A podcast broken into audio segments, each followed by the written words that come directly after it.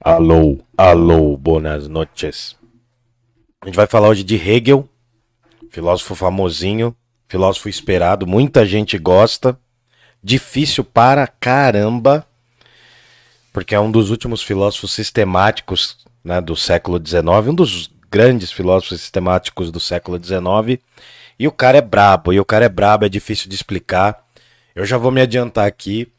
Tudo que eu for falar aqui sobre o Hegel é extremamente introdutório, porque as obras do Hegel são umas das mais difíceis, assim. Acho que é, é um dos filósofos mais complexos de compreender. Então é tudo muito básico que eu vou falar aqui, é bem didático. Então a gente colocou algumas imagens aqui também, é para tornar a coisa mais limpa, né, mais fácil de entender. E vamos ver, vamos ver, vamos ver, né? Vou tentar usar alguns exemplos aqui porque o Hegel, a escrita dele é muito cifrada. Além disso, ele é um filósofo muito hermético, muito difícil de compreender. Por quê? Porque há conceitos que ele usa de um jeito e ele parte da ideia que a gente já entende todos os conceitos. Outra coisa importantíssima também é que ele critica a filosofia do Kant. E ele era inimigo também do Schopenhauer. O Hegel, ninguém, ninguém gostava muito dele. Ele vai ser importante também para a filosofia do Marx. Então a gente tem mais ou menos aí um, um cara que é admirado e odiado, foi professor universitário durante muitos anos, né? Se eu não me engano, ele morre de cólera, ele acaba morrendo de cólera em 1831. Era chegado numa cervejinha, ele era chegado num Danone, o pessoal falava isso, pelo menos, né? E é um dos caras mais importantes da filosofia alemã do século XIX. Não haveria Nietzsche, não haveria Schopenhauer, não haveria Marx, não, havia, não haveria Feuerbach se não tivesse tido Hegel. Hegel é fundamental. Importantíssimo, hein? Importantíssimo, cara. Ele é. Assim, não é que não existiriam essas pessoas. Talvez elas não existiriam do modo que elas existem na filosofia. Porque o Hegel, ele, ele pega um bo o bonde da filosofia do Kant e transforma em outra coisa, assim. Ele faz uma crítica. O Léo PB mandou aqui, ó. Estética interfere na capacidade de convencimento ou algo assim, não me lembro. Ah, então. Não, mas no Hegel? No caso do Hegel? É, eu acho que sim. Ou né? geral? Ah, ele mandou aqui, eu já simpatizei, cervejeiro. Oh, é, é verdade. Eu tomo na caneca. Então, cara, é, o lance, o lance do, da estética, o Hegel também tem uma reflexão sobre estética muito bonita, que também critica a filosofia kantiana. O que acontece é que depois do Kant, todo mundo vai querer bater nele, entendeu? Uhum. Ele é um filósofo que reinaugura uma tradição idealista. Aí, depois de algumas décadas da filosofia dele, surge o Hegel que vai ser o filósofo mesmo, que vai praticamente fundar os conceitos do idealismo alemão. Né? Idealismo alemão esse que vai acabar influenciando todo o século XIX. Por isso que nessa época agora fica a filosofia vai ficar basicamente nos reinos alemães. Tudo bem? Por que, que justo na Alemanha, cara? O que estava acontecendo na Alemanha para para vir esse monte de, de intelectuais ali tudo no mesmo, no mesmo lugar? Então, isso... aliás, hum, isso falar. é uma coisa que a gente observa, né? A filosofia ela, ela tá sempre no mesmo lugar ali, né, em determinados períodos. É, na Grécia, no, no começo, aí depois França, ali tempo, França, Inglaterra, Inglaterra agora a gente está falando da Alemanha. É. Então, primeira coisa que não havia na Alemanha era a própria Alemanha. É, a tá. Alemanha não era um país, era uma soma de vários reinos e vai ter um fenômeno muito engraçado, porque ela vai ter uma formação intelectual, as pessoas vão ter uma formação intelectual muito forte nas universidades nos grandes centros de instituições educacionais tal, vai ter uma formação clássica, né? Grego, latim. É, eles vão estudar, o, o Hegel, por exemplo, ele estuda teologia. Então eles vão ter uma formação muito aprofundada das coisas. Hum. O que acontece é que a Alemanha percebeu uma coisa que é contraditória, mas é extremamente importante. Ela começou a dar cargos acadêmicos para vários intelectuais. Né? Esses reinos alemães eles começaram a assumir títulos, né? além deles terem uma grande formação intelectual, eles começaram a ter títulos acadêmicos, se tornaram professores. Por exemplo, tem uma não é uma piada, né, mas é uma constatação da realidade. O Hegel ele enchia as salas dele hum. de alunos de estudantes universitários. O Schopenhauer deu aula um tempo na mesma universidade que ele, Universidade de Berlim, e o Schopenhauer tinha tipo cinco, seis alunos, entendeu? Ah. Aí o Schopenhauer é meio inimigo, é meio tretado também com ah, o Hegel. é recalque. Né? É, bateu um recalque aí, a galera fala que muita da filosofia do Schopenhauer foi para contrariar o Hegel por conta dessas tretas internas, assim. Hum. Então, assim. Ah, lembrando que o Schopenhauer não precisava trampar, né? Ele tinha uma posição. Ele tinha uma posição financeira bem privilegiada, assim. Então ele, ele conseguia ser professor, mas não não afinco, assim, não precisava se dedicar somente a isso. Bom, e o que acontece é o seguinte: uh, há uma região desses reinos alemães que é a mais importante historicamente ali naquele momento, que é a região da Prússia, que é a região que vai liderar a formação da Alemanha como país. É onde ele nasce, né? É, então, o, o Hegel ele nasce em Stuttgart, acho. Ele é de Stuttgart, mas ele vai dar aula quase que a vida inteira em, em Berlim. Eu tinha lido que era na Prússia mesmo. Cara, o cara falou errado. Então, né? acho que deve ser a região, mas é, ele é de Stuttgart, eu acho que não é da mesma região. A, a, o grande sacada é que ele vai estudar numa, numa outra região na Alemanha chamada Tübingen, hum. né? Que é, a galera traduz como Turingia e tal. E aí o que acontece? Essa região vai ser muito forte na teologia e na filosofia. E é uma galera que lia o Kant assim absurdamente. Os caras deliravam no Kant e tal. No mesmo tempo, só pra gente lembrar, estava acontecendo o romantismo alemão, que é o um movimento. Então meio que a Alemanha tá bombando. Uhum. Antes de ser um país, ela tinha uma identidade cultural com várias regiões que se falava alemão. Tanto uma região da Suíça quanto a, quanto a Áustria e esses reinos alemães, eles se identificavam muito por conta do, do próprio idioma. Né? O idioma era, uma, era um laço comum para essa galera. E aí o que acontece? Só lembrando, a gente falou de Kant. E o que ocorre com o Kant? O Kant ele vai fazer algumas definições filosóficas, vai ser muito importante, e ele vai falar o seguinte: por mais que a gente conheça o mundo objetivo, esse mundo que a gente chama de real, por mais que a gente conheça, o que a gente conhece é uma manifestação desse mundo. É como os nossos sentidos percebem essa parada. Uhum. Então, assim, ah, eu vejo isso daqui, tem a cor amarela, meus olhos percebem tal. Ah, eu troquei uma ideia também com o Ed Galileu, ele deu altas correções. Eu falei que tinha tons de branco. Hum. E não existe, lá na aula do Kant, não existe tom de branco. Disso. Não existe tons de branco. O branco é branco. Ele falou que existem variações, né? Para quem é estuda artes, existem variações assim de cinza, mas branco não. Entendi. Tanto que a televisão, tanto que a televisão preto e branco não é preto e branco. Eu fui pesquisar. É cinza. É cinza. É. São tons tão escuros de cinza que parecem preto, preto, entendeu? Então aí o que acontece? Bom, a cor é uma percepção subjetiva. Só para a gente resgatar o Kant. O Kant vai falar que no nosso intelecto né, existe a, a, o que a gente conhece a priori, como por exemplo uma figura geométrica. Ela existe a priori porque ela não depende da nossa experiência. O triângulo vai continuar tendo três lados, eu tendo olhos azuis ou não. Agora, a cor é uma experiência subjetiva a posteriori. O resultado disso, só para fechar o Kant, é que por mais que você conheça algo, você não conhece esse algo em si tal como ele é. Você, conhece, conhece o você fenômeno. Ver, né? E a soma, a soma das nossas percepções feitas no intelecto dá no fenômeno. Então você comeu uma pizza, ela tem um determinado gosto. Esse gosto é a representação fenomênica, é o fenômeno da coisa. O Kant inaugura essa, essa visão. O Hegel chega e fala: não, mas peraí, é aí que está a treta. Esse fenômeno, esse absoluto, essa capacidade totalizante da coisa, dá para ser conhecida. O Hegel vai falar, vai brigar com Kant com isso. Mas aí é uma longa história. Quero entender essa história aí. Ixi, mas, Camales, é longa. É, você já tá turbo hoje, já vi hoje que eu tô tá turbo, tô acelerado, tô acelerado. Queria falar como que a pessoa que está na casa dela com fome, como hum. ela faz para matar essa fome dela, Camales? Com a pizzaria Giuseppe, que a gente já destroçou quatro pedaços aqui né? A gente tava comendo que nem uns loucos aqui, fazendo espuchacha, como diria minha avó. E então, se você gosta e está por Jundiaí, vai e liga na Pizzaria Giuseppe. Fala que viu aqui no Parla que você ganha 10% de desconto. Os telefones estão aqui na descrição, tá? Jundiaí região, hein? Pizzaria Giuseppe. Tudo bem? Tudo bem. Bora, bora. E como a galera ajuda a gente? Como a galera pode ajudar a gente? A gente tem o nosso Pix, que é o pix@parlapodcast.com.br pix.parlapodcast.com.br.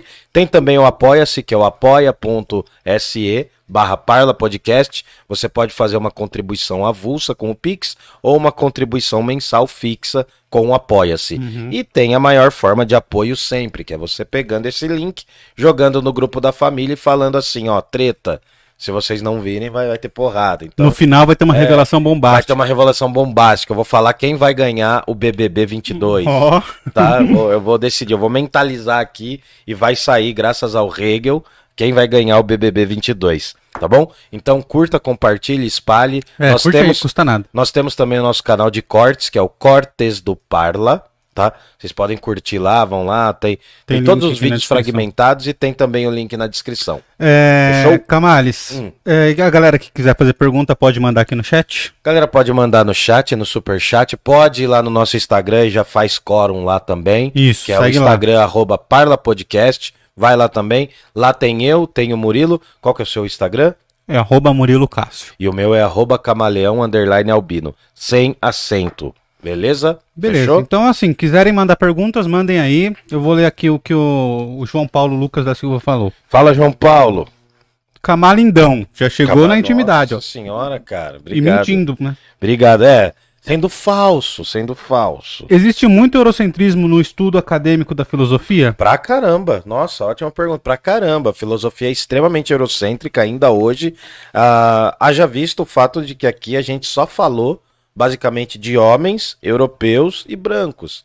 Então a filosofia, durante muitos séculos, ela foi etnocêntrica tinha uma etnia definida, que era os brancos europeus, e ela também foi eurocêntrica, uhum. porque o nascimento da filosofia se dá né, na filosofia ocidental, como a gente conhece, na Grécia, que a gente chama de Ocidente mas estava muito mais ligado ao mundo do Oriente naquela época, né? As definições eram totalmente outras. Mas enfim, isso não desabona a qualidade da filosofia. A partir do século XIX, essa visão de filosofia só na Europa começa a ser derrubada e hoje a gente tem uma visão mais ampla do que é filosofia. Não é à toa que se estuda muito graças a um filósofo que a gente vai ver logo logo chamado Schopenhauer, a gente estuda muito também e relaciona a filosofia, muitas das da, dos conhecimentos do Oriente.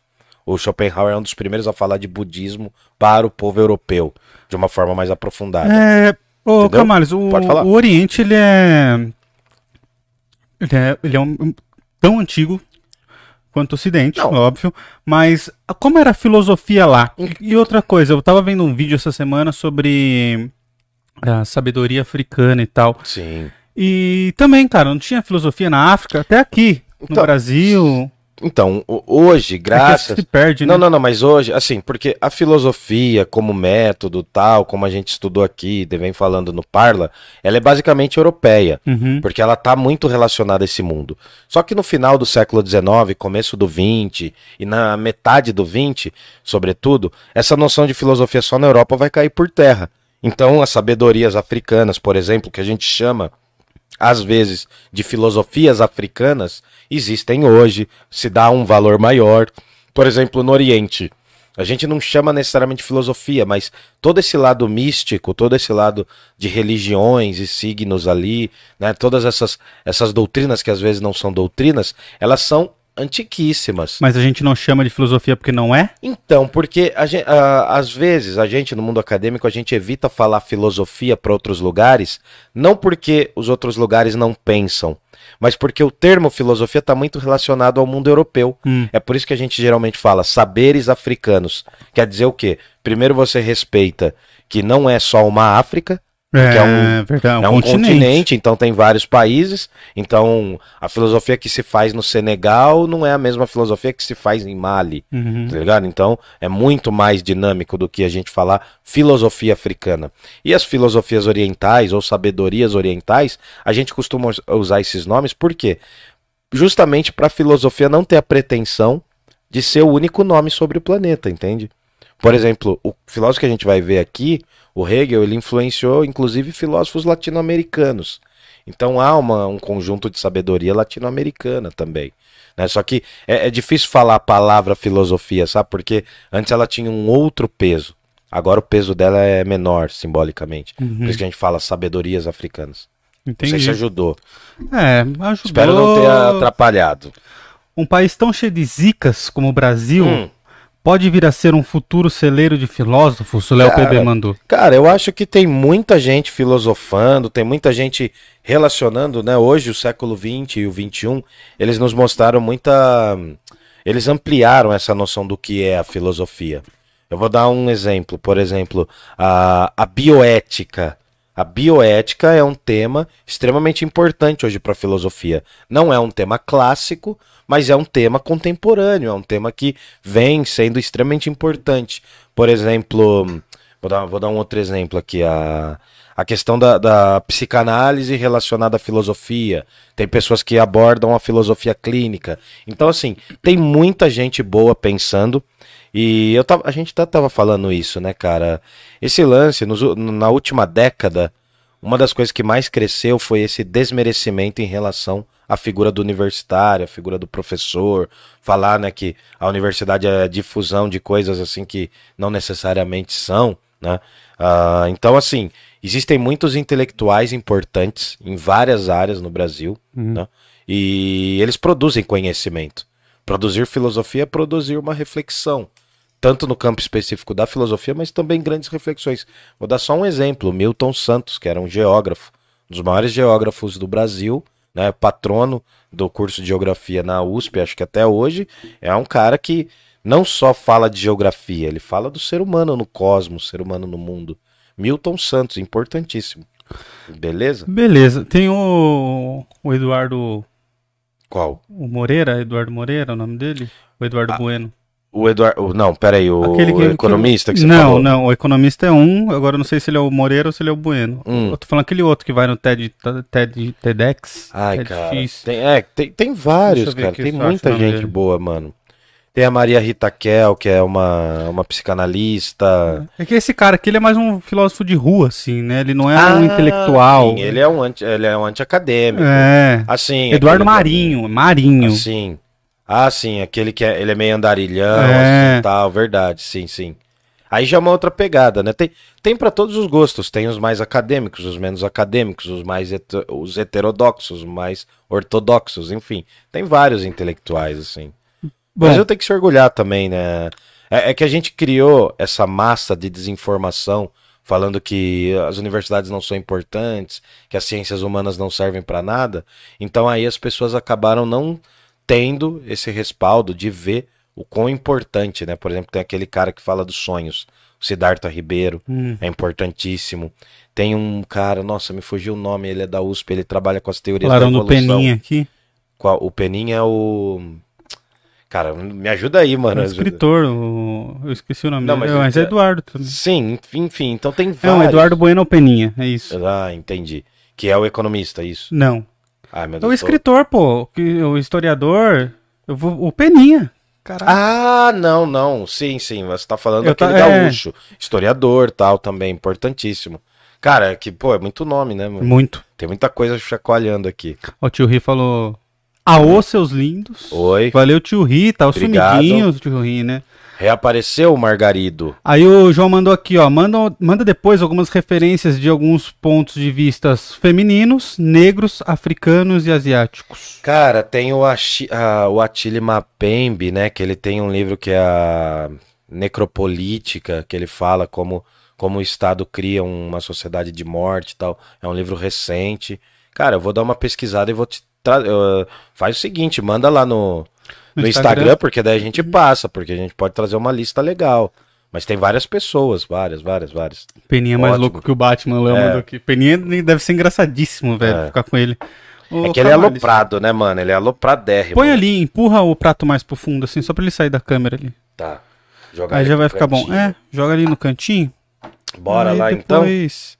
Isso. Hegel em 20 minutos? Hegel, Vamos Hegel. Vamos falar de Hegel. Hum. Bom, tem muitas imagens para mostrar aqui, deixa eu dar uma segurada nisso. Tá, que que não, não, não, a gente vou falar conforme for o momento aí e tal. É... Eu, eu, pode colocar então aquela Zeitgeist, aquela com Z.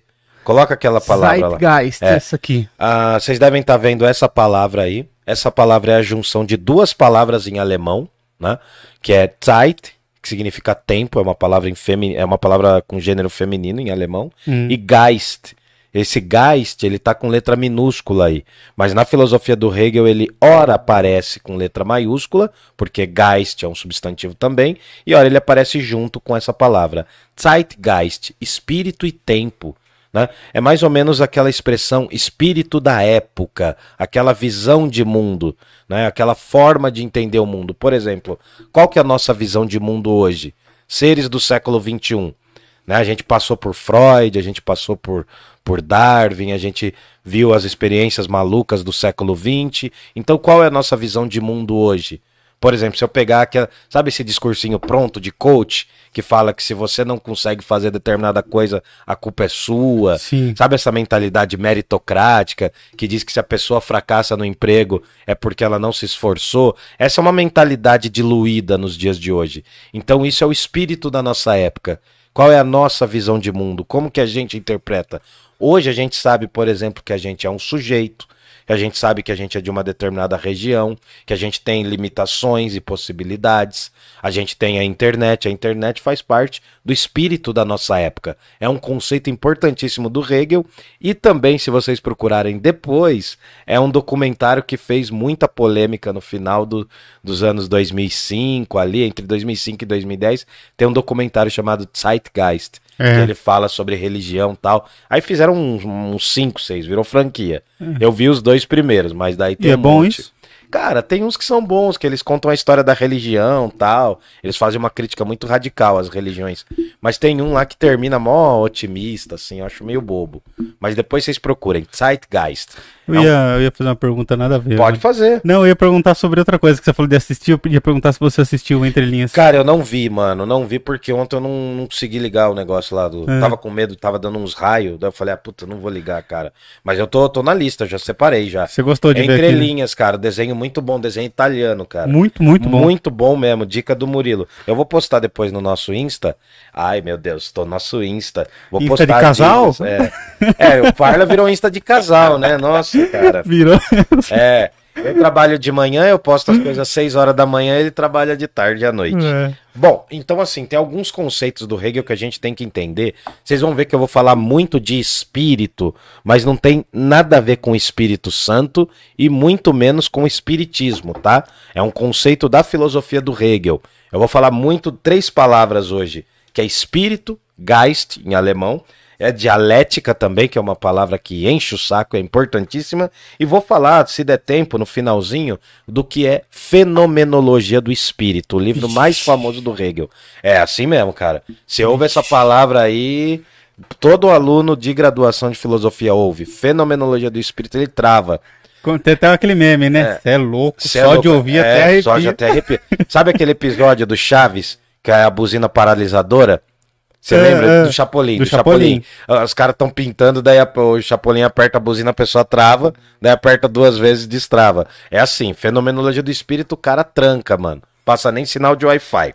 Bom, mas vamos lá, vamos Mandem lá. perguntas aí, galera. Se, Fechou, se vierem perguntas no meio do raciocínio, pode mandar. Beleza? Cara, eu prometo que eu vou tentar fazer sem dolor, mas é, Kant, Hegel, e um pouco do Marx é difícil pra caramba, cara. É muito conteúdo mesmo. Beleza. Eu vou tentar enxugar ao máximo. Quem puder e quiser, faz um pix aí pra gente, é o superchat, e dá o like que não custa nada. Isso, Vamos pergunte, lá, critique. E se não gostar do vídeo também, dá dislike, cara. Dá dislike. Bora ah, lá então. Não tem problema não. Bom, o Hegel começa, uma das coisas principais do Hegel é fazer uma crítica à filosofia kantiana. É algo que eu não vou falar aqui porque demoraria muito tempo. Eu estou começando a falar do Hegel pelas coisas que eu não vou falar.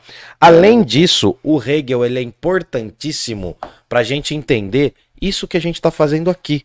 Okay. A gente está fazendo no Parla. Ah, não, também. Mas o Filobrizando é basicamente uma reflexão sobre a história da filosofia. Sim. A gente vai falando cronologicamente dos tempos, dos filósofos, blá blá blá. Isso é história da filosofia. Só que o Hegel também tem uma parte importantíssima que é a filosofia da história. Ou seja, refletir como um acontecimento ocorre. É uma filosofia da história. Por exemplo, você se perguntar por que aconteceu a Revolução Francesa. É uma pergunta dos historiadores, mas também pode ser uma pergunta dos filósofos. Então, Hegel é importante para a filosofia da história. É o que muita gente chama hoje em dia de teoria da história. Uma área que estuda como as pessoas entenderam a história ao longo dos séculos. Então, filosofia é, igual, é parecido igual a filosofia do direito. Uhum. Quando você estuda a filosofia do direito, você vai entender por que, que surgiu uma determinada lei, por que, que aquela época tinha o direito positivo, o, dire, o direito de outra forma. Então, a filosofia da história é tentar entender como os acontecimentos ocorrem.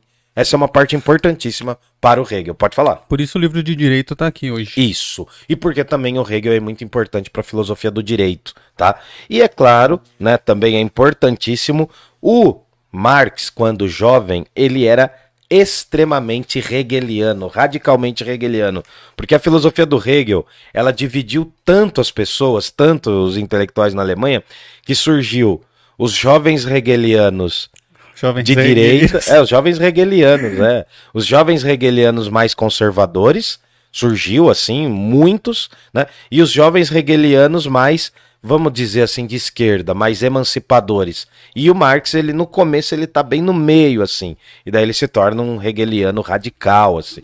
E sem a filosofia do Hegel não dá para entender o Marx tá? Eu estou falando do Hegel, não estou falando do Engels. É, é que o Engels que é o amigo do Hegel, beleza? Não, que é amigo do Marx. É, é verdade, ó, já, tá já confundi, já confundi, ó, já deu ruim, já deu ruim. É muito nome na cabeça. Bom, pode falar, você pode falar, pode Não, falar. não, vamos, vamos tocar. Bom, o Hegel, ele é um professor de filosofia extremamente importante para o contexto da Alemanha, antes da Alemanha ser Alemanha, só fica, fica isso bem claro. Ele nasce em 1770 e vai morrer em 1831. Ou seja, ele não vai ver a Alemanha surgindo, mas ele vai ver um grande acontecimento que ele vai ficar embasbacado. Qual é? Que é a chegada de Napoleão na Alemanha, nos reinos ah. alemães. Aí o, o Hegel vai ficar deslumbrado, vai falar que ele é o, o Napoleão, é o espírito do tempo chegando. Ele, o Napoleão, para o Hegel seria o Zeitgeist em forma de ser humano. O espírito da época. Por quê? Quando Napoleão ele tá bombando, ele ainda é um revolucionário, ele ainda é, tem uma visão republicana. Ele chega na Alemanha, tal, tá todo mundo curtindo. Depois que o Napoleão fica meio chupeta e começa a dar os golpes dele, uhum. né? E aí o Marx que vai analisar. Mas enfim, só para deixar aí, tá bom? Tá bom. Lembrando, não existia Alemanha. A Alemanha é um, é um acontecimento é novo, né? de 1871, 72. E também tem a graça, né, uma coisa que eu gosto bastante, que é o romantismo alemão. Eu vou tentar falar em algum momento sobre esse romantismo alemão, beleza? Tá, Alguém vai, fez pergunta? Vai falar, você vai entrar na qual era a brisa mesmo do, do, do Hegel? Cara, a brisa maior do Hegel é a seguinte, a maior de todas, uma das maiores, vai, não vou falar que é a maior de todas. É... Imagina que você está num relacionamento. Tá. Você tá num relacionamento tal, tá amoroso. tudo bem, um relacionamento amoroso, tá. isso. Você tá ali com seu parceiro, sua parceira, enfim, você tá num relacionamento amoroso. E aí, vocês decidem, né, tipo, passado alguns anos, vocês decidem terminar. Tá. Aquela sensação de término é uma sensação contraditória e contrariada, porque você ainda lembra da pessoa, às vezes você quer ter aquela recaída, quer voltar, tal, mas aí com o tempo você vai aprofundando. Quebrou a é, cara, vem quebrar a minha cama, né? Isso, né? é, isso, é mais ou menos assim. É, o Hegel falaria mais ou menos nessas linhas. E aí você termina, e como que você inaugura uma nova vida nos relacionamentos? Entrando em outro em relacionamento. relacionamento. Só que você entra mais maduro, para tentar não cometer as besteiras do anterior e tentar melhorar nesse. É tipo um reset num jogo, né? Isso, né? é mais ou menos como se fosse a outra vida do Super Mario. Então, mas o que que acontece? O fato de você ter terminado e entrado em outro relacionamento te torna mais maduro. Uhum. Esse movimento que eu quis dizer aí, você tá num relacionamento, surge o fim desse relacionamento, e aí surge um novo relacionamento, esse é o processo dialético. É a brisa mais importante do Hegel. Ele fala que a realidade não é uma substância, não é uma coisa fixa, e ele fala que a realidade é dinâmica e dialética. Já já vou chegar nisso também. Tudo bem? Podemos ir? É. Travou, né? É, Hegel trava, cara. Pô, o Hegel da tela azul toda hora, mano. Nossa. Cara, ler a fenomenologia do espírito é um acontecimento na sua vida, assim, que, que te molda pra umas coisas muito loucas, assim, que dá muito. É Mas muito é capaz de, de, qualquer pessoa pegar e ler e entender? Cara, eu indicaria sempre, é aquela maldição, né, do filósofo, né? Você começa a ler, por exemplo, Nietzsche, você vê que tem que ler Schopenhauer. Você começa a ler Esse é Schopenhauer, é você vê que tem que ler Kant, daí tem que ler Platão. Para melhor entender o Hegel, tem que entender alguns conceitos de Aristóteles. Aristóteles. Tem que ir lá pro Aristóteles lá atrás entender o que, que é metafísica, o que, que é substância, o que, que é ontologia. Tudo que a gente já falou e estão num dos primeiros vídeos lá da filosofia antiga. Mas assim, o Hegel, cara, eu vou ser muito sincero, é quase inacessível. Pra galera da filosofia, já é difícil, mano. Porque é muito termo, cara. É Entendi. É muito termo e ele usa termos em vários sentidos. Então, por exemplo, esse conceito de espírito vai fazer todo sentido para quem é da filosofia. Mas para quem não é, fica um pouco perdido no uhum. começo. Mas tem manuais aí, procurem manuais de filosofia moderna e contemporânea, porque o Hegel tem também uma parte didática. Quando ele dá as lições dele, ele dá umas liçõezinhas de história da filosofia, ele, ele é didático também. Tá, então vamos Bom, lá, Camales. Bom, o que é o espírito? O espírito é a realidade. Nossa, é difícil falar espírito para mim. O Geist, o espírito absoluto, é a realidade. Nós estamos vendo agora o espírito. Cara, o espírito, e, isso é, muito confuso, porque quando você fala em espírito, o que, que eu imagino? Hum. O que tá além dos meus olhos, o que hum, tá além da hum, realidade. Então, é por isso. Porque eu tenho esse conceito cristão de espírito. Sim. Né? Boa, eu vou dar um exemplo. Ótima pergunta. Eu vou, eu vou dar um exemplo. Uh, você já viu aquele filme Poltergeist? Não, não lembro. Poltergeist é aquele filme de terror. Eu que a menininha entra na a menininha entra no, no espelho, Caroline, venha para a luz. Nunca viu? É um terror dos anos 80, é muito bom. Mas Poltergeist é fantasma brincalhão em alemão. Uhum. Por isso que a gente confunde, a galera confunde esse espírito com, com algo que você vê. Eu vou dar um outro exemplo. Imagina que a gente está aqui agora. E a gente realmente está. Imagina que tem uma câmera que vai subindo, tipo a câmera do Google Maps. Tá. Né? Essa, uh, o espírito é a totalidade do real. É a realidade acontecendo. É isso aqui. Né? É isso que está acontecendo. É isso aqui. O espírito é a gente aqui. É, é as pessoas na casa, nas casas delas assistindo a gente aqui? Isso. O espírito é a totalidade. E é uma coisa só. O espírito isso. é isso tudo ao mesmo tempo. É, o espírito é a totalidade dos acontecimentos. Tá. É a totalidade. Então imagina que você viu essa câmera, tá bem aqui na nossa cara, a câmera ali, de repente ela sobe, tipo aquele filme Homens de Preto, hum. que tem uma das imagens. Você começa a ver a sua casa. Não é que você saiu do corpo, não, fica tranquilo. Sim. Você, sai, você, sai, você vê a sua casa, você vê a sua rua, você vê o seu bairro, vê a sua cidade. Tudo isso é o espírito. A totalidade. A totalidade. Eu e você somos o espírito, Nós não somos... é o meu espírito e seu espírito. Não, a gente tem duas consciências, cada um tem uma consciência distinta da outra, Sim. mas nós fazemos parte da totalidade do espírito. Beleza. O espírito é uma palavra que o Hegel descolou para realidade. Só para tornar didático Nossa, agora. agora você explicou muito bem explicado, velho. Agora entendi. Mesmo? Sim. Ficou bom? Ficou bom pra caramba. Ah, então tá Pelo bom. Mas pra mim ficou. A bom. galera do chat, eu não sei se vocês entenderam. Não, é, é só para entender que a realidade. Porque o Hegel vai tentar falar como o espírito existe, que é essa realidade, quais são os processos para entender essa realidade e quais são as manifestações dessa realidade. Nossa senhora. Se eu tossir mais, eu caio. Cai, cai a dentadura desse jeito. Tudo bem? Foi pra salvar sua vida. É, tudo bem, tô vendo. E o que acontece? A, a filosofia do Hegel é uma filosofia sistemática é muito parecido com o que o Platão fazia, com o que o Aristóteles fazia. Por meio de uma parte da filosofia, ele consegue entender lógica, ele consegue entender metafísica, consegue entender estética, direito. As diversas áreas do conhecimento humano estão sistematizadas. É mais ou menos como você montar um Lego perfeitinho. É quase que um sistema fechadinho. Aí vem seu irmão mais novo e quebra o seu Lego. Uhum. É, aquela, aquele meme, né? Isso é muito pessoal, quer falar sobre isso?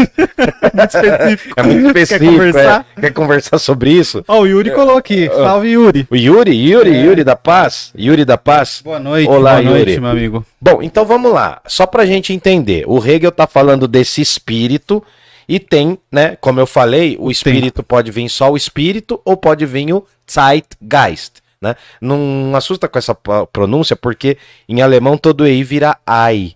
Então por isso que vira Zeit. E o Z tem som de T. Então fica Zeitgeist. Até ter uma sonoridade, entendeu? O próprio conceito. Então, lá na. Vamos supor, para a gente entender melhor. Hum. Lá na Idade Média, existia uma forma de entender o mundo. A galera colocava Deus no centro das atenções, a galera tinha na visão do feudalismo uma visão econômica que era a base. Né? Lá na Grécia Antiga tinha uma outra visão, tinha um outro Zeitgeist. O Zeitgeist é a mentalidade da época.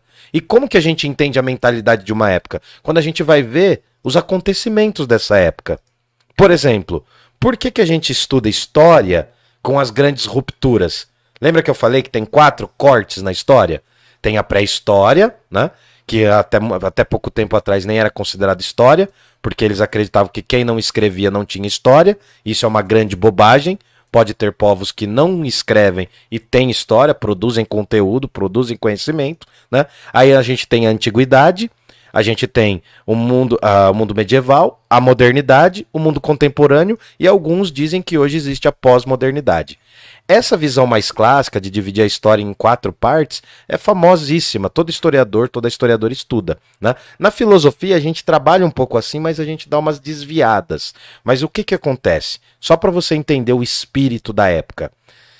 Pensa o seguinte: vou, vou tentar dar o um exemplo mais possível. Provavelmente seus avós Hum. Qual era o sonho dos seus avós na, na juventude deles? Provavelmente ter uma casa própria. É, eu ia falar de sobre criar família, é, ter a é, própria. E não passar fome. Exato. Né? Eu, eu sou de origem humilde. Meus avós, eles queriam ter uma casa, criar os filhos e não passar fome. Né?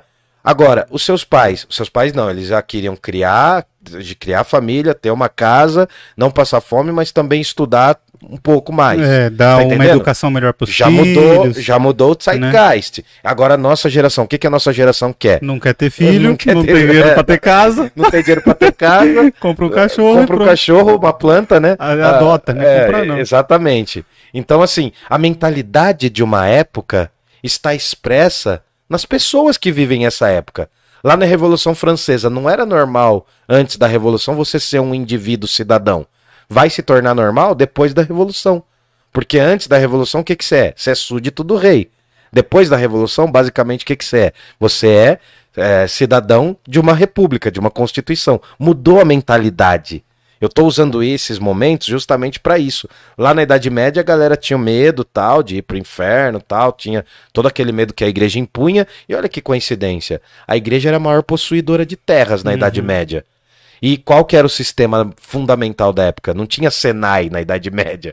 Tinha o quê? Agricultores, trocando comida por comida, por escambo. Sim. Quando essa mentalidade fica acabada, quando ela fica desgastada, surge uma outra mentalidade, tá? Só para entender mais ou menos. Legal. Bom, então temos o Zeitgeist, que é o espírito do tempo, e o Hegel vai começar a falar sobre isso, sobre como é esse movimento. Eu até coloquei aqui, ó, é. Fiz até uma imagenzinha aí. Pôr a palavra aqui de... Zeitgeist. Não, põe aí, é melhor você pôr, ó. Aí. Zeitgeist. Se você vê ela dividida no meio, ela tem duas palavras. Em alemão, você pode juntar três, quatro palavras, entendeu? Uhum. Você pode juntar.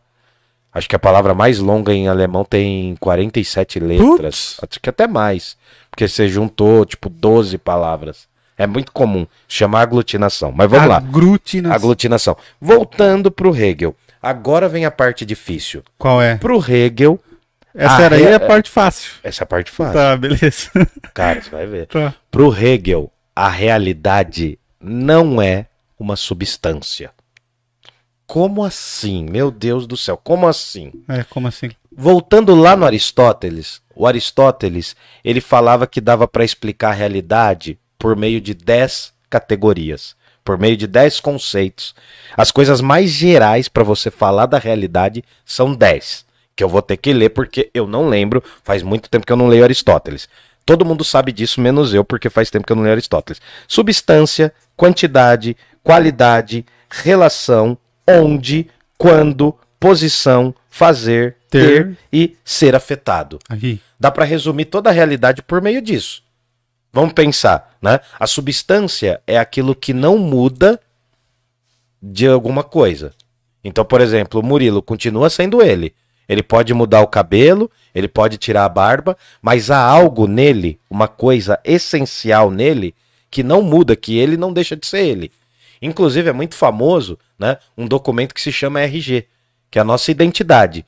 O RG, como lembra que eu falava, o RG não é você, ele mas é ele diz é uma representação, ele diz quem você é. O RG não é a sua substância. O RG, ele é uma representação do que você é, mas ele não é você. Então, vamos pensar o seguinte, o Aristóteles dizia que tinham essas 10 categorias, né? Você, por exemplo, está andando na rua, né? Você está andando na rua, de repente você vê uma vovozinha. Tá. A vovozinha, ela tem características, ela tem um ser dela. Ela tem uma substância própria e ela tem algo nela que faz com que ela seja ela e não seja a gente. Então a gente vê a realidade acontecendo. Você nunca fala assim, ó, é, um amarelo estava correndo. Geralmente você fala, um cachorro amarelo estava correndo. Tem características, tem predicados. A substância, o que diz, a, o que diz que algo é algo. Eu, na minha substância, na minha essência, tenho algo que faz eu ser eu, e, por exemplo, eu tenho albinismo. Então, no meu caso, eu tenho algo na minha essência que é totalmente único, que faz eu ser eu e não ser outra pessoa. É, Pode falar. aquele lance de tipo assim, pô, isso aqui é um cavalo. Hum. Se eu tirar uma pata, ele ainda é um cavalo. Se eu Sim. tirar duas, ele ainda é um cavalo. A partir de qual momento ele não é mais um cavalo? Isso, a partir daquele momento que eu tiro aquela coisa tal que é só dos cavalos. É, é, é, a cavalidade do cavalo, digamos uhum. assim. Isso já, está isso já tá no Platão e no Aristóteles, enfim. Platão e Aristóteles discutem isso, mas só para a gente entender, existem essas categorias. E dentre essas categorias, só esse parênteses, dentre essas categorias, o Aristóteles vai falar: olha, a realidade é a substância. O Hegel vai falar: a realidade não é a substância, porque a realidade não é um objeto. Agora vem a brisa. A realidade é uma espécie de sujeito. O real, a realidade que está acontecendo agora, é como se ela fosse uma coisa que pensasse a si mesma. Não pense em Deus. Eu sei que dá vontade de pensar é, em Deus, é a mas coisa. a realidade, ela se autoproduz. É mais ou menos, vamos supor, é mais ou menos essa imagem aqui, ó. Né? Uma coisa sem fim nem começo, um círculo, digamos assim. Tá. A realidade se autoproduz e se autoalimenta e se retroalimenta. Ela alimenta, ela se alimenta dela mesma. A realidade continua existindo. Desde quando o mundo é mundo, a realidade sempre existiu. Porque a realidade é a soma de todas as pequenas realidades que nós somos e tá aqui. Eu falei que era brisa, mano. Eu falei para preparar cara, que era pesado. É difícil de entender é, mesmo. Hegel é pesado, cara. Hegel é um negócio diferente. Por quê? Porque o Hegel tá brigando diretamente com Aristóteles. Ele tá falando assim, olha, a substância, ela é um sujeito, não é um objeto. Eu não percebo a realidade como um grande objeto. É estranho falar, né? Porque a gente tá vendo um monte de coisas, um monte de objetos aqui, mas de alguma forma a totalidade desses objetos representa a realidade, né? O empenho exercido para comprar determinadas coisas é um trabalho em cima disso, mas aí já é um pouco Marx, tudo bem? Ó, só eu até anotei aqui, ó. A categoria fundamental da realidade para Aristóteles, é a substância. A categoria fundamental. A substância é aquilo que permanece quando tudo muda. Vamos supor, choveu pra caramba em São Paulo. Abriu cratera e tudo, né? Tiveram que socar de cimento o bagulho lá, a cratera. Né? A realidade da natureza é que ela continua existindo. Teve essa chuva, teve uma manifestação dessa realidade, mas ela continua existindo. Então, esse, essa substância, realidade, para o Aristóteles, ela é objetiva. O o Hegel vai falar: não, não, não, peraí, peraí, peraí, peraí. O Hegel vai falar: não, não. Ela é subjetiva. Não é bem subjetiva, ela é um sujeito. Essa realidade é mais ou menos como se fosse uma grande inteligência que pensa a si mesmo e, e existe mesmo. É uma imanência. Ele não está falando de Deus.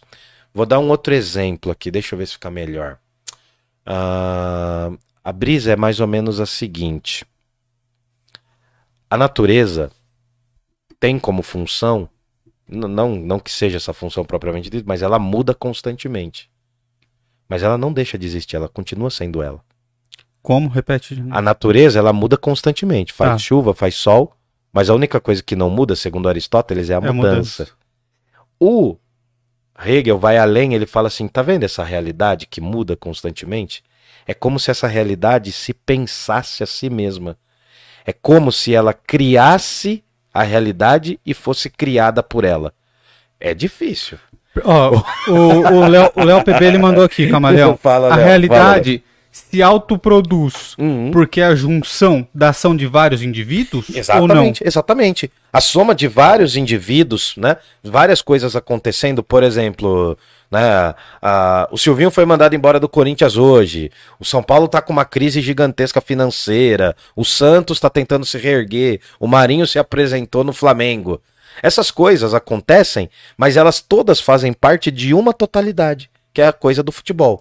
Uma coisa mais simples seria, por exemplo, você tossiu e te deu um soco nas costas. Hum. O que, que tem? A sua ação gerou a minha realidade. É, mas não é bem a questão de causa e efeito. É importante esse termo, mas eu quero que você entenda que a realidade é o produto de tudo que está acontecendo. Sim. A realidade é o produto de tudo isso que está acontecendo. E aí o que acontece? Para o, para o Aristóteles, essa realidade é objetiva. Para o Hegel, essa realidade é uma espécie de sujeito. Eu vou dar um exemplo, mas não é o melhor. Imagina que é como se fosse um grande cérebro pensando e se alimentando desse pensamento. Entendeu? É como se fosse um grande cérebro. Os estoicos lá de trás, eles tinham um conceito muito parecido com esse do Hegel. Né? É? Aliás, na verdade, o Hegel tem um conceito parecido, parecido com, os estoicos, estoicos é porque o Hegel é posterior, boa. Então, Hegel, os estoicos eles têm um conceito que em latim vai se chamar, não me lembro como chama em grego, mas vai se chamar anima mundi, a anima alma mundi. do mundo. Na Idade Média isso vai ser muito utilizado porque eles vão falar na Idade Média que o mundo é uma produção do intelecto de Deus. Então, nota, é como se fosse um grande cérebro. Vamos supor que o mundo é um grande cérebro. É uma grande mentalidade pensando. É difícil entender isso, por quê? Porque nós somos seres finitos. Quando a gente tenta entender uma realidade maior do que a gente, a gente tomba mesmo. E é doido, é doido. Pode. Hum. Pode falar, pode falar. O Léo mandou aqui. Seria como uma espécie de mão invisível natural?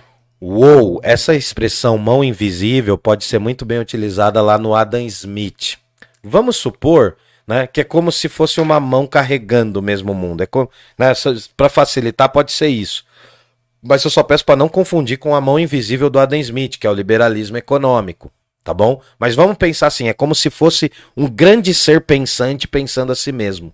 Tá. Tá? É, é, é uma coisa que é puro pensamento. Cara, pior que tem um episódio do Futurama, é muito louco, não sei se já viu Futurama. Já, já assisti. Eu não sou faz tão fã, mas faz muito tempo que eu vi. Tinha um personagem que ele conhecia Deus, e Deus era uma grande geleiona, um cérebro hum. assim. Era um cérebro que mantinha todas as pessoas conectadas. É muito, é muito isso, sabe? É mais ou menos como sei lá, o processador do, do computador é a parte mais importante. Uhum. Que ele processa tudo e ao mesmo tempo ele retroalimenta o computador, tá indo e vindo, sei lá, alguma coisa assim, tá? Vamos tentar pensar uma brisa Beleza. dessa. Ah, um salve pro Ryuki que colou aqui. Fala Ryuki, fala Ryuki. Acho que a realidade é puta amálgamo. É um amálgama? É um amálgama. É, é a, a, realidade é a soma de várias realidades individuais. Hum, é. A gente tá aqui na realidade agora e essa realidade vai acontecendo. Ele mandou Cara, aqui, ó, uma mistura de milhões de vozes em caos que tem uma ordem e meio a isso. É, é claro que em nenhum momento toda a humanidade vai parar, por exemplo, e vai cantar um mesmo todo cântico, mundo, todo mundo. Todo mundo pular ao mesmo tempo. Pula, é, aquela brisa? coisa, né? todo mundo pular ao mesmo tempo, a Terra desequilibra, né, tal. Enfim, tem essas viagens. Então pensa que a totalidade da coisa é a própria coisa. O Hegel tem muito disso, né, da tautologia chama. Ele explica uma coisa pela outra, né? Ah, por que somos felizes? Somos felizes porque somos felizes. Sabe? Essa ida e volta parece que não faz sentido, mas dentro do movimento do Hegel vai fazer, tá hum. tá bom? Pode tá ir, pode ir, pode ir? Podemos, podemos. Bom, e aí, eu tô só marcando aqui porque tem muita coisa, cara. Bom, uh, essa realidade acontece como um processo em movimento. A realidade é dinâmica. Então vamos supor, né? Em 2013 existiram as manifestações. Aí vai surgir um movimento que vai mudar a configuração do país. E vai surgir outro, e vai surgir outro. Então, não pense essa realidade como uma coisa fixa. A realidade não é uma pedra, um monolito que fica fixa. Ela é dinâmica. Ela muda constantemente. No exato momento que eu tô aqui, eu tô pensando na conta que eu tenho que pagar amanhã. Então, a realidade é um fluxo constante de coisas. E aí entra aquilo que o Hegel aproveitou do Heráclito, que é um filósofo pré-socrático. Então, o Hegel tá trazendo muitos caras da Grécia Antiga, sobretudo os pré-socráticos. E o Nietzsche vai fazer isso também. Então esses conceitos estão todos lá. Né? O Hegel ele não inventou a pedra, por mais que ele ache que inventou tudo, ele não inventou a pedra. Mas quem que não acha é, os filósofos, é, né? Não, Todo mundo os filósofos são. Então, assim, eu vou tentar explicar agora o que é dialética. Tá, isso eu quero ver. Vamos lá. Ó, a dialética lá no, no Sócrates. Pensa o Sócrates, a gente falou bastante do Sócrates. O Sócrates ele discutia com os interlocutores dele. Ele falava: uhum. olha, é... o que é o bem? Aí a pessoa, o jovenzinho emocionado, se esforçar a falar: Não, o bem é isso, o bem é isso. Daí ele falava: Será que é isso? Será que você tá falando uma característica de uma pessoa boa ou você tá falando o sobre o bem? bem. Uhum. Entendeu? Lembra dessas coisas? Lembro. Então, esse processo de conversa, dialética, é sinônimo para diálogo, para debate, para discussão, para discórdia. É, é, basicamente um sinônimo para tudo isso, porque dialética é você botar uma opinião, você vem, você, eu, eu venho, coloco uma opinião, você coloca uma outra oposta e a gente chega num resultado. Que na base é o direito também. É, basicamente é a dialética. É, tem uma, uma parte que fala, uma parte que acusa, uma parte que se defende, e aí chega num resultado. O processo é justamente para organizar exatamente, isso. Exatamente, guarda esse. Quem não fala. Isso, exatamente, guarda esse conceito. Por quê? Porque o que, que vai acontecer? A dialética, no sentido grego, é uma. Agora o Hegel está jogando esse conceito e fazendo assim, ó, ele está ampliando. Falando, não, não é só a frase do Sócrates falando com os amigos dele que é dialética. A realidade é, é dialética. dialética. Tudo é dialética. Como? Como? Só, só antes de você explicar, a gente está com uma audiência muito boa, hum. tava batendo 17 agora. Sim, sim, sim. Galera que entrar aí, dá o like, por favor, pro, pro YouTube recomendar a gente, beleza? Isso, likeia nós aí. Ou dá dislike também, se tiver não ruim, pode problema. falar. É. Só, só faz isso. E, e, pergunta no chat aí. Agora imagina, a dialética pro Sócrates era na conversa. Ele Agora ia ele desafiando é com ironia. Agora o Hegel tá falando, não, a realidade é dialética. E como que ele explica isso? Ele vai falar que tem um movimento da história. A história não é parada. Vamos supor, estourou a Revolução Francesa. Tinha um monte de gente que, o rei, que queria que o rei ficasse. Tá, tinha. Ah, não, vamos deixar o rei lá. São os famosos reacionários, que queriam uma reação do rei para que o rei voltasse ao poder. Uhum. Aí tinha uma galera revolucionária falando: não, mano, o rei é meu ovo, cara. Já era. Que rei, mano, sai dessa. Subiu. Pô, o rei manda pra caramba, cobra imposto pra caramba. Rei é o caramba, vamos o guilhotinar. tem que virar estatística. É, o rei tem que virar. E ele acaba virando. então, note. E nós já temos um movimento de lados opostos, visões diferentes de realidade que se chocam. Tá. Eu estou usando a revolução, mas o Hegel ele, ele, ele critica alguns aspectos da revolução. Ele tem uma visão conservadora sobre a revolução. Mas eu estou usando justamente isso para ficar mais forte. Para ficar didático. Né? Ah, vou dar um outro exemplo, talvez melhor. A questão da escravidão no Brasil. Tá. As pessoas que viviam e se alimentavam né? Se alimentavam no sentido metafórico, numa imagem. Ah, os grandes possuidores de escravos, eles não viam problema naquilo. Era naturalmente aceito que um ser vindo do continente africano, explorado pelo, pelo tráfico negreiro, era não um ser humano. Ele não tinha sua humanidade. Era res. Na mentalidade, isso, na mentalidade dos escravocratas brasileiros, o que, que é um escravo? É ausência de posse sobre o próprio corpo, é uma coisa. Então, notem, tem essa imagem, tem essa imagem, guarda essa imagem. A dialética é quando esse sistema começa a ruir. A galera fala, mas peraí, já tem capitalismo. Se eu mantiver o escravo, o escravo ele é muito barato para adquirir. O escravo não, o escravizado, né, melhor dizendo. O escravizado moderno, ele é muito barato de se adquirir porque os senhores de terra eles compravam escravos a rodo, mas era difícil de manter, uhum. porque você tinha que sustentar. Vocês acham mesmo que a Inglaterra, a Inglaterra falou que não ia mais traficar negros porque a Inglaterra é boa? Porque eles viram que não estava mais fazendo sentido. Era melhor dar um salário, assalariar a pessoa, porque ela ia produzir o valor dele, tá mudando o sistema econômico. Cara, sabe que essa é uma brisa que eu tenho até Cara, hoje sobre trabalho, que é todo mundo meio escravo. Você não, pega o que o Nietzsche fala sim, ainda, né? Que fala que o homem que não tem dois terços do seu dia para si é um escravo. Exatamente. E aí você, você ganha um salário que é só para você sobreviver, você nem come a melhor comida, Exatamente. você nem vai nos melhores lugares. Ah, mas o. Cara, é que eu não queria usar isso, eu quero deixar pro Marx. Beleza. Mas eu quero falar da escravidão contemporânea que é o YouTube. Vai cair a live no dia, mas eu quero falar dessa escravidão contemporânea. Às vezes eu me sinto um pouco. então, então, a gente vai falar disso, mas só pra gente entender a parada. Vamos lá, pega a realidade. Há um acontecimento. Esse acontecimento é a tese. Hum. É a verdade daquela época. A escravidão é a lei. Se um negro ou outro se levantar, ele vai ser massacrado. Se um quilombo ou outro se levantar, vai ser massacrado. Até que surge o movimento abolicionista, que tem pessoas que estão interessadas só e tem pessoas que querem mesmo o reconhecimento da humanidade daquelas pessoas que são escravizadas. Surge um movimento abolicionista e ele é a antitese. Antítese. A tese, isso, exatamente. Eu falei sem acento justamente para você pegar isso. Por quê? A tese era a escravidão no Brasil é lei. É fomentada pelo Estado. Apoiado pela a, igreja. É apoiado pela igreja, pela ciência da época e pelo Estado. Sim. Aí vem a galera que fala: não, mas peraí, isso tem contradição. Isso tá errado. Eu vou começar a pensar o um mundo de uma forma diferente do que aquela galera pensa. Então nós temos a tese, vamos ter uma antitese, que é a antítese, e o choque dessas realidades criam uma síntese. Só que para o Hegel, esse movimento ele não para, porque quando eu gero uma síntese, eu vou ter uma nova tese. É mais ou menos isso aqui, ó. Por isso que eu queria mostrar isso aqui, ó. Fui procurar hoje, né?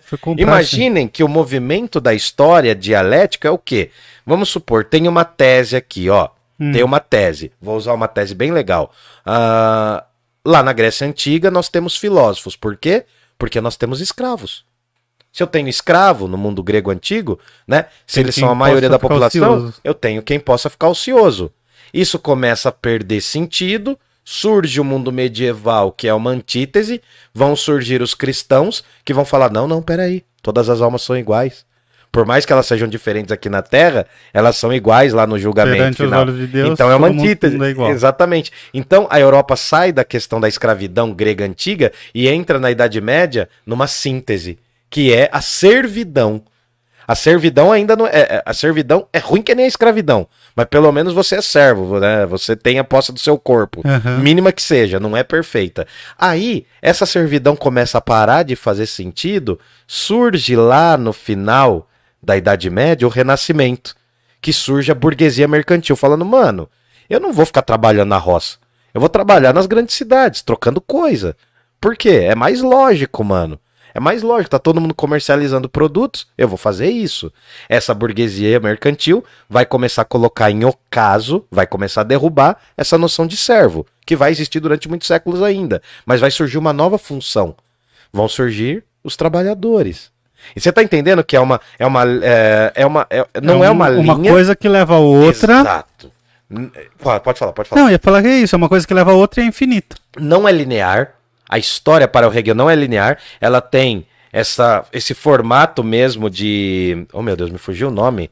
Caramba, de espiral. Espiral, espiral. Espiral, a espiral do caderno, exato. Ela tem esse formato de espiral e imagina mais. Se você puder pôr a faixa de Moebius, ah, vou aquela pôr, faixa pôr. de Moebius, o, o Hegel não falaria exatamente isso, mas há uma pesquisa matemática chamada faixa ou fita de Moebius. Posso pôr? Pode pôr. Que é. exemplifica bem que é, ó, mais ou menos como se fosse uma dessas voltas da minha mola, que ela se dobra sobre si mesma.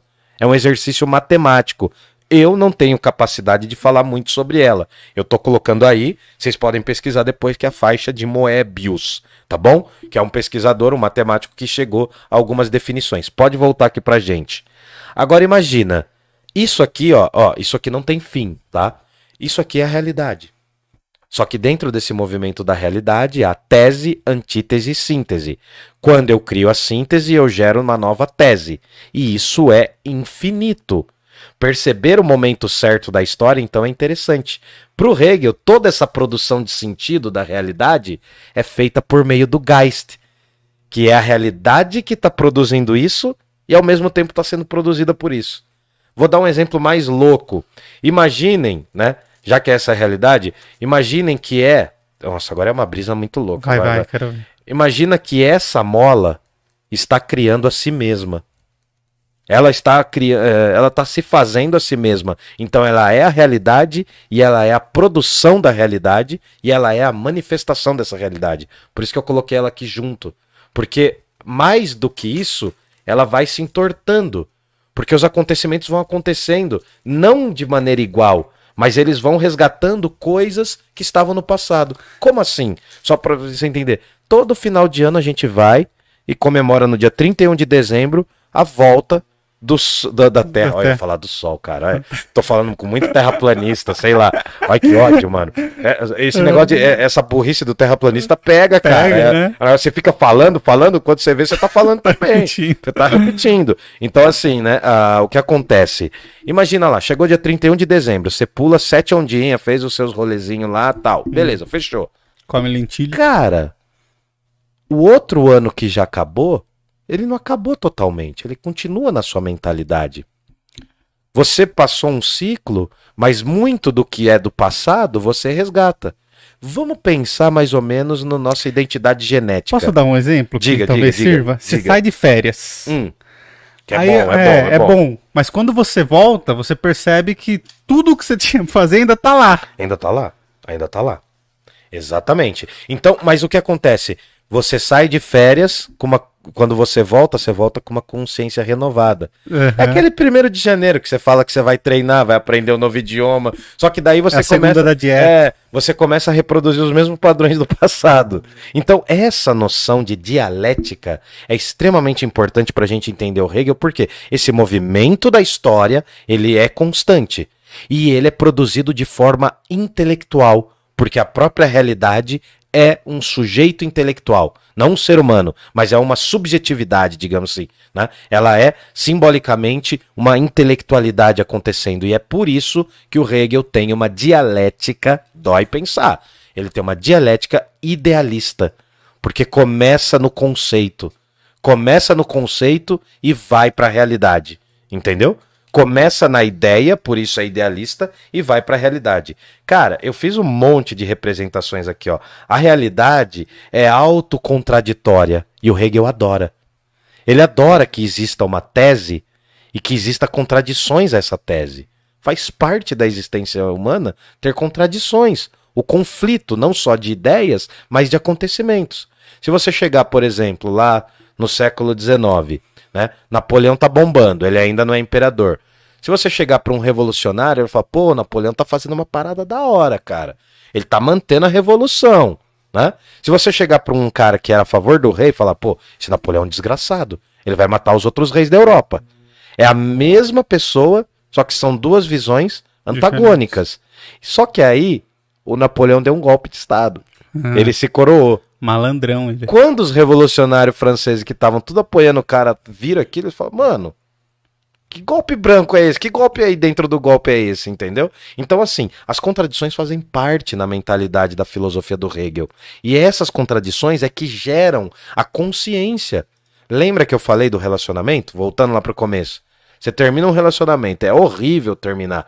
Cara, todos os relacionamentos quando terminaram que eu tive, você fica com aquela sensação que você tá a pessoa ainda tá impregnada em você. É verdade. E demora um tempo até você sentir que você tá livre, que a pessoa também tá livre. Às vezes tem, né, o revival, mas enfim, é outra história. Mas, não recomendo. É, não recomendo. Não, mas eu tô falando que é, é, é, difícil.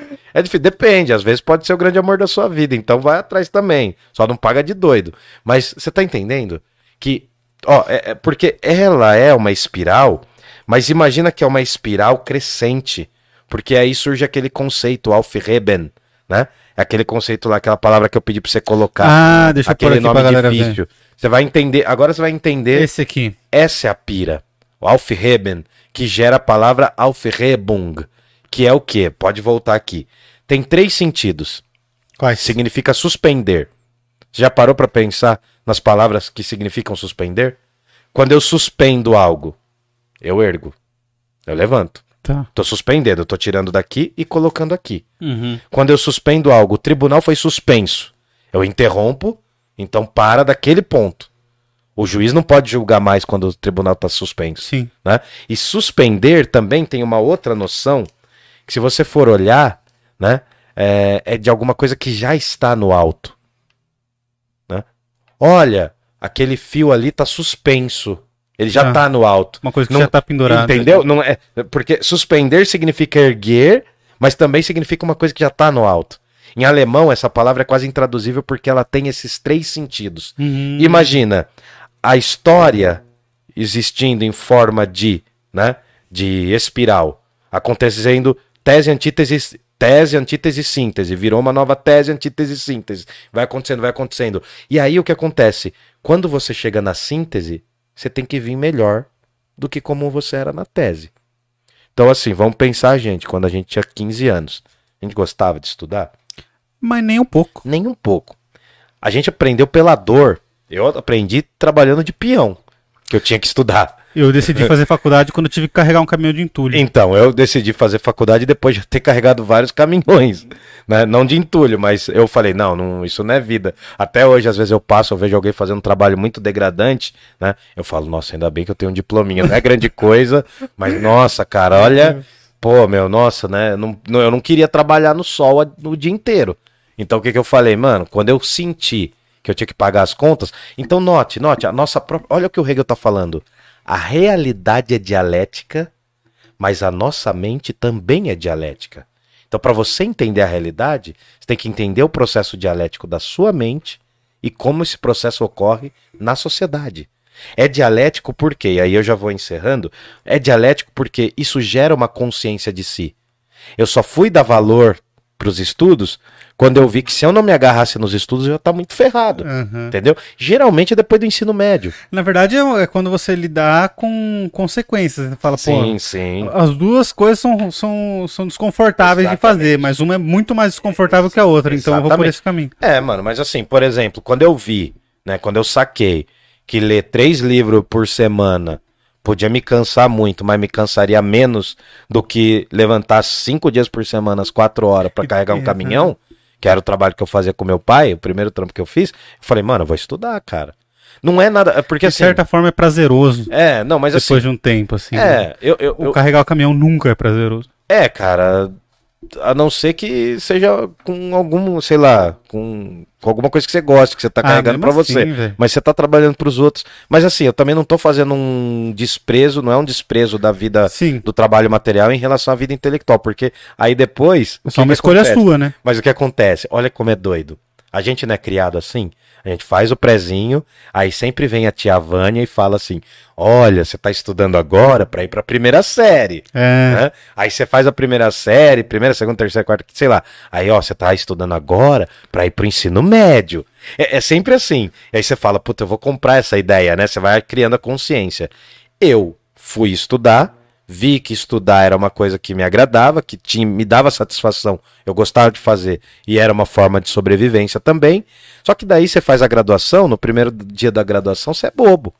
Você é bobo, velho. Você é bobo, você chega assim, né? Você fala, ah, você não vai chegar na, na, na, universidade, falou, passei na universidade. Todo mundo que tá lá sabe. Passou, é. Todo mundo que passou. Então, a autoconsciência de você falar, putz, agora eu já cheguei no outro estágio. Eu não tô melhor do que tudo, mas eu já sou consciente disso. Né? É aquela coisa, né, cara, assim, é. Sabe, tipo, quando você se alimenta muito mal, aí você começa a ganhar uma grana, você começa a comer em lugares melhores. Você cria uns critérios, entendeu? Isso é em tudo na vida, cara. Tipo, você ouve. Quando você é adolescente, assim, geralmente você ouve um estilo de música. Aí te apresenta um outro estilo, você você vai criando. Essa autoconsciência é o processo dialético, é a síntese, que ela se produz constantemente na realidade. Ela é a realidade e ela é a sua consciência. Agora pode falar. Manda aí. Não, eu. galera tremeu aí, eu falei que era pesado, cara. É, o Ryuk mandou bastante coisa aqui, ó. Hum, manda uma. Aqui. Vai ser da hora o episódio do Marx, cara. Eu tô vai, ansiosíssimo Marx pro vai... do Marx e pro do Nietzsche. É. O do Mar... A semana que vem eu acho que vai ser o do Schopenhauer. Schopenhauer? É, Pô, vai ficar pessimista. também. A gente vai ficar pessimista. É. Mas do. Nossa, do... vamos vir de preto. Vamos é. passar maquiagem no olho, vamos, vamos, preto. Vamos pôr. É... Peruquinha emo. Tem, aquela, tem aqueles olhos escuros que você faz, sabe? A galera do black metal faz, que é o corpse paint que a galera pinta o rosto, eu nem vou precisar pintar de branco. Faz uma lágrima. É, faz umas lágrimas, dá pra fazer. Schopenhauer é um cara triste, é um cara triste. É... Pode falar, pode falar. Nós todos somos não escravos, mas sim zumbis de um sistema viciado. É uma, uma maneira de ver. Que o... a maioria são as redes sociais. O Hegel tem um conceito muito louco que é a dialética do senhor e do escravo. Como que é isso? Isso foi inclusive aplicado no direito. A dialética do senhor e do escravo é a seguinte: o senhor tá lá, ele depende do escravo para fazer um monte de coisas. Chega um momento e quem é dependente mesmo é o senhor, não é o escravo. Entendeu? Mas claro, essa teoria era Muito justificável. aquele lance do filme do Parasita? Do parasita, exatamente, exatamente. Não, mas gente, mas pensa o seguinte, né? Por que, que é extremamente importante ter um exército de desempregados no Brasil hoje? Por que, que é importante não criar postos de trabalho? Para que você consiga implementar a uberização. Você pode jogar o salário lá embaixo. Mas ó, ó, a mentalidade do nosso tempo. Agora voltando, pensando um pouco Hegel, né? Eu sei que eu tô jogando um Hegel ali mais pro Marx. Tudo que eu tô falando um pouco, eu tô jogando um pouco assim, porque o Marx, ele é, o Hegel é mais idealista, o Marx que é materialista. Mas pensa assim, né? Lá no começo da Uber, todo mundo vinha como vantagem, outros aplicativos também. Nos começos dos aplicativos de transporte, todo mundo via como vantagem o quê? Eu vou trabalhar por conta, vou tirar uma grana alta, vou trabalhar o tempo que eu quero, né? Tinha motorista de aplicativo que fazia 16 horas, Joe. 20 Sim, horas. E ele achava que era o quê? Livre. Ele trabalhava mais para trabalhar mais, porque você trabalha mais, tem um consumo maior de gasolina, tem um consumo maior do próprio carro. A mentalidade desse empreendedorismo, esse empreendedorismo vira-lata é justamente essa. Quanto mais você fazer, melhor você tá. E se você estiver errando, é fracasso seu. E agora vê, mano, como que é a galera dos aplicativos hoje. Antes tinha balinha, os é. caras vinham de camisa social. Hoje, quantas vezes cancelaram sua Nossa, hoje, hoje pra eu chegar aqui, cancelaram quatro, velho. Quatro. E Entendeu? padrão o cara tá Não, reclamando. E né? tá do lado, né? Não, você chega no Uber, você entra no Uber, o cara fala. Até um tempo atrás você entrava no Uber, o cara fala: Eu não vou tomar essa vacina. A primeira frase que eu quero falar, meu, falo, meu Deus do céu, tinha que aguentar. Mas pode ir aí, tem mais alguém que vai falar? Teve, teve ah. o. Bom, ele mandou aqui, Diga. ó. Quem, quem, quem? É, é a teoria da entropia e alguma parte da história vai acontecer a mesma coisa, porém diferente. Então, Tem esse lance de a história se repetir, né? Então, o Hegel, porque assim, essa noção de que a história se repete é uma noção medieval. Ela vai existir inclusive no próprio Maquiavel, que ele fala que a história é a mestra da vida. História magna vita. É um conceito. No mundo moderno, a noção de história cíclica começa a se perder e surge a noção de história linear é por isso que faz todo sentido quando a sua professora do primeiro ano do ensino médio faz a linha do tempo na lousa. Porque a gente vê os acontecimentos daquele jeito. Eles não são assim. A timeline, por exemplo, do Facebook. Você não vive uma vida linear. Você está aqui, mas ao mesmo tempo, simultaneamente, estão acontecendo várias outras coisas. Alguém falou aí dessa questão da entropia. A entropia é um conceito das exatas, exato. Né? É um conceito das exatas. Mas vamos pensar o seguinte: a dialética do Hegel ela é um movimento constante. porque Essa espiral que eu fiz aqui, ela não chega a se tocar totalmente, mas ela passa por acontecimentos semelhantes. Né? Tanto que o idealismo do Hegel vai ser chamado depois, pelo Marx, de ideologia. Porque muito da filosofia do Hegel serviu para justificar. Né? Era muito comum na época do Hegel, os nobres, os poderosos lerem a obra dele e falam assim, ó, tá vendo? A dialética do escravo, vamos manter a escravidão, vamos manter a servidão. Na, nos reinos alemães ainda existia servidão. Então, a filosofia, ah, aqui já é uma leitura do Marx, tá? A filosofia hegeliana e dos idealistas começou a se tornar, né, argumento para a elite da época se manter no poder. E é nesse momento que o Hegel fala, ah, que o Marx fala, isso não é mais idealismo kantiano, nem idealismo, idealismo hegeliano. Isso é ideologia. Ideologia dos poderosos para comandar os que estão por baixo. Porra, muito Cara, foda. isso muda, isso muda assim, esse momento, esse momento, porque essa é a parte assim, eu, eu não conheço muito Hegel, mas essa é a parte da filosofia que eu mais gosto. Esse final do 18 e até o final do 19, muita coisa acontece. Essa ideia da história como um progresso, ela vai alterar a mentalidade de todo mundo na Europa. E isso vai ter efeitos sintomáticos no, nos lugares fora da Europa. Mas pode falar, pode falar. Uh, Nietzsche vai ser complicado, maldito, faz eu ler o é. pior. Faz eu ter o pior ano da minha vida. É. Não, mas o Nietzsche, o Nietzsche, assim, perto do Hegel, o Nietzsche é bem compreensível. Apesar de ser um filósofo que lida com as contradições também, o Nietzsche é até compreensível. Ele não é da, da categoria que a gente tem de filósofo difícil, o Nietzsche, ele tá no segundo degrau, digamos assim. O Hegel tá lá no décimo, assim. O Hegel é mais complexo uhum. de entender. O Douglas mandou aqui, ó. Maravilha, identifiquei muito do Hegel no Milton Santos. Então, o Milton Santos, o geógrafo, ele tem uma reflexão que algumas pessoas chamaram de hegeliana. O Milton Santos, é preciso que eu, eu diga, o Milton Santos ele é um grande geógrafo da USP e ele é negro. É. Né? E demorou muito para ele ser reconhecido também por conta disso. Um intelectual de primeira. O lance do Milton Santos ser hegeliano, isso foi se desfazendo com o tempo no mundo acadêmico. Mas ele tem algumas dinâmicas quando ele fala do das tecno, como que é tecnocientífico, tem um conceito do Milton Santos me fugiu agora, meu Deus. Sou péssimo na geografia dele, mas enfim, ele tem aqueles conceitos de fluxos e fixos e tem um outro conceito que é técnico científico informacional que ele vai falar tal.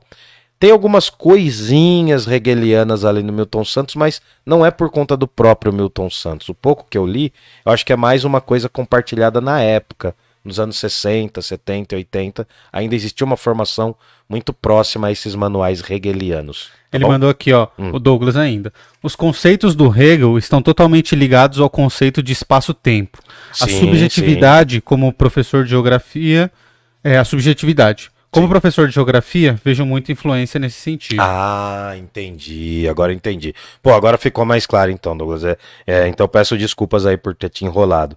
Mas o que acontece é que a dialética idealista é justamente essa, que se produz primeiro como conceito. Cara, eu tô sendo muito manualzinho aqui, tudo mas bem, é para tornar mais fácil. Uh, a, a dialética idealista do Hegel, ela se produz primeiro como conceito e depois como realidade. O Marx vai falar: peraí, o Hegel pensou a dialética de cabeça para baixo. Primeiro surgem as questões econômicas, para depois surgir uma mentalidade sobre aquilo. Sim. O Marx vai tentar subverter a visão. Ele vai usar esse conceito de Aufhebung. Ele vai suspender o que o Hegel suspendeu. Então ele vai inverter. É, é, uma briga muito. É uma das brigas mais bonitas da filosofia contemporânea. Assim, eu acho que é uh, Hegel e Marx assim eles eles deviam ter conversado, sabe? Porque, tipo, é. daria uma briga muito legal, assim, né? O, o Hegel era, o Marx era muito jovem, né? Quando o Hegel morre e tal.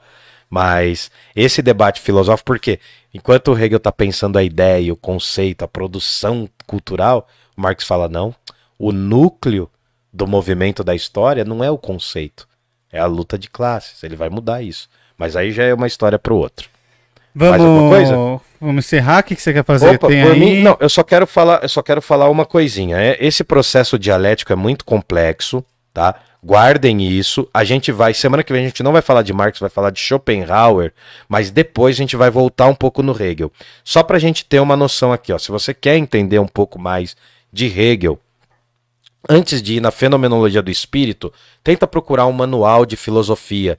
Você pode acessar muita coisa do Hegel por meio da geografia, como o Douglas falou, por meio de outras áreas também. Outra dica que eu vou deixar é o seguinte: a filosofia alemã ela é extremamente densa, complexa, cheia de críticas entre os filósofos.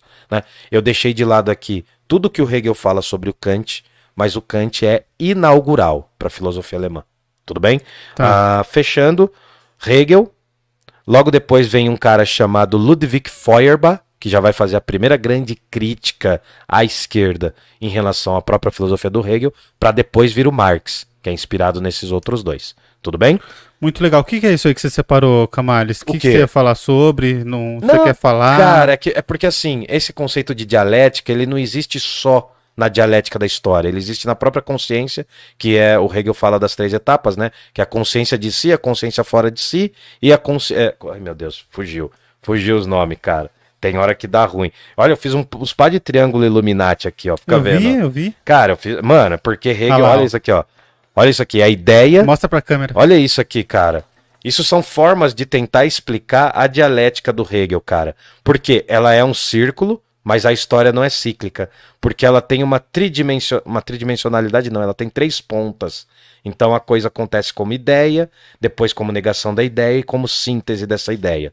Então esses círculos e triângulos, eles ajudam muito. E eu vi, em algumas dessas coisas eu vi numa das aulas do Isso Não É Filosofia. Pesquisem depois. Pô, isso é legal o canal tá? do cara lá, né? Ah, e só para terminar, o Hegel, ele é um filósofo que vai criar a noção de sentido histórico. O que, que é isso? Querendo ou não, o Hegel acabou fortalecendo uma visão de que a história é uma construção do ser humano. O Marx vai radicalizar isso, mas o Hegel ele traz, ele fala assim, olha, por que que na filosofia da Grécia antiga era assim? Por conta de algumas questões históricas, culturais e materiais. O Marx vai radicalizar isso também, tá bom? Então, muito do que a gente estuda da filosofia tem a mão do Hegel porque ele contribuiu muito. Ele tem uma frase famosa que é: todo real é racional e todo racional é real. Lembra que eu falei que ele vai invertendo? E a filosofia dele é difícil. Fenomenologia do Espírito, da editora Vozes. Se você tiver coragem, vá atrás. Era isso. Aí o Rio que mandou aqui, ó, para manter Uou. os escravos sem margem de evolução na sociedade. Calma. Isso é parecido com a teoria dos metais de um filósofo da Grécia Antiga, para manter os escravos sem margem de evolução na sociedade deles. Boa isso. Você está falando do mito das eras que surge tanto no mundo mitológico dos gregos como na poesia e vai aparecer também no Platão. O mito das eras é aquela ideia de que existem os que são de ouro, os que são de prata, os que são de bronze e os que são de ferro e bronze. Isso está na República, ali pelo livro Mito, o mito da Idade do Ouro, acho que está no, no, livro 4 ou 5 da República. Você fez uma referência legal. Esse mesmo mito, ele é reinterpretado ou ele é visto de um outro ponto de vista entre os povos judeus quando há o sonho de Daniel, que ele vai falar dos cinco impérios. O império né, da, da estátua com cabeça de ouro, com peito de, bron de prata, dorso de bronze. Então tem a ver sim. A filosofia do Hegel, nesse aspecto, ela vai se tornar muito conservadora. Ela vai pressupor que os seres humanos são desiguais. E isso na, na elite alemã, na elite de língua alemã, isso vai ser muito forte. Tanto que lá na Alemanha tem uma espécie de coronéis tá ligado? Os coronéis que eram donos de fazendas também. Sim, Não eram fazendas como a nessa. Mas lá na Alemanha tem os coronéis e esse título de coronéis é os Junkeres. Depois vocês pesquisem a história do surgimento do país, né, a Alemanha, que vocês vão entender. Tá bom? Beleza. Camales, eu gostei muito, cara. Eu gostei é. mesmo, achei muito legal. Você mandou muito, aqui. Você mandou o, muito. Fez, Hegel, é, Hegel é complexo, fez, cara. É, ser entendível, pelo menos eu entendi Sim. um pedaço. Ah, eu tentei trazer isso aqui para tornar mais didático, né? Muito legal, falar, cara, muito legal. Parece, parece um pouco com o nosso próprio genoma, né? Ah, é, parece o genoma o DNA, humano, um seu pouco, DNA, né? né? Mas Tentei usar isso aqui só para tornar mais didático. Ficou muito bom, Camales. Hoje a audiência foi muito boa também. Dei um like aí, por agradece, favor. Obrigado. É, foi boa assim para nossa realidade, Sim, né? para nossa realidade. Mas é... vamos ver se semana que vem altera, né? Vai saber, né? Tá, tá melhorando é, vai aqui, melhorar. cara. Vai melhorar. Semana ah. que vem vai vir quem aqui, terça? Ah, não vamos falar ainda. Não, ainda não? Não, não, não vamos falar. Ah, então tá Tem bom. que ser surpresa, porque assim, se você não tem o nosso Instagram, vai lá, curte lá, é. pode criticar, pode xingar, falar que a gente só fala bobagem, não tem problema, mano. A gente Aponta tá aqui... os pontos que a é, gente falou de bobagem, onde a gente, a gente não tá tem errando. problema nenhum com erro. Inclusive, Aliás, o Camales começou o programa corrigindo uma coisa que a gente falou aqui, né? Sobre os tons de brancos. É, que eu errei, cara. Eu errei. O Ed, o Ed Galileu, um dos nossos ouvintes, ele falou, é o cara desenhista. E ele também falou que eu errei na fobia dos palhaços, que tem um outro nome. Ah, é? A fobia em relação aos palhaços. Eu falei clownfobia só pra. pra Você, você mandou um cortar, É, pra cortar o assunto. Mas daí eu sabia que não era esse o nome. Aí eu falei, puta, não vou ficar falando desse assunto. Ah. Mas depois vocês procurem o que, que é a fobia. Pessoas que têm medo dos palhaços, né? Tá bom. Bom, quero agradecer a todo mundo. Hum. Né? Quero agradecer a todo mundo que, que ficou aqui com a gente, que assistiu a live inteira. Quem escuta é, também a gente pelo. As pessoas que, que colaram aqui no chat com a gente. Isso. É... Quem nos escuta depois também. Quem nos escuta depois. Pelo Spotify e outras Spotify, plataformas. Na roxinha, que não pode falar o nome. Não pode falar na roxinha. Não ah. pode falar, dizem que não pode, né? É. É... Mas a verdinha que eu falei podia também, não pode?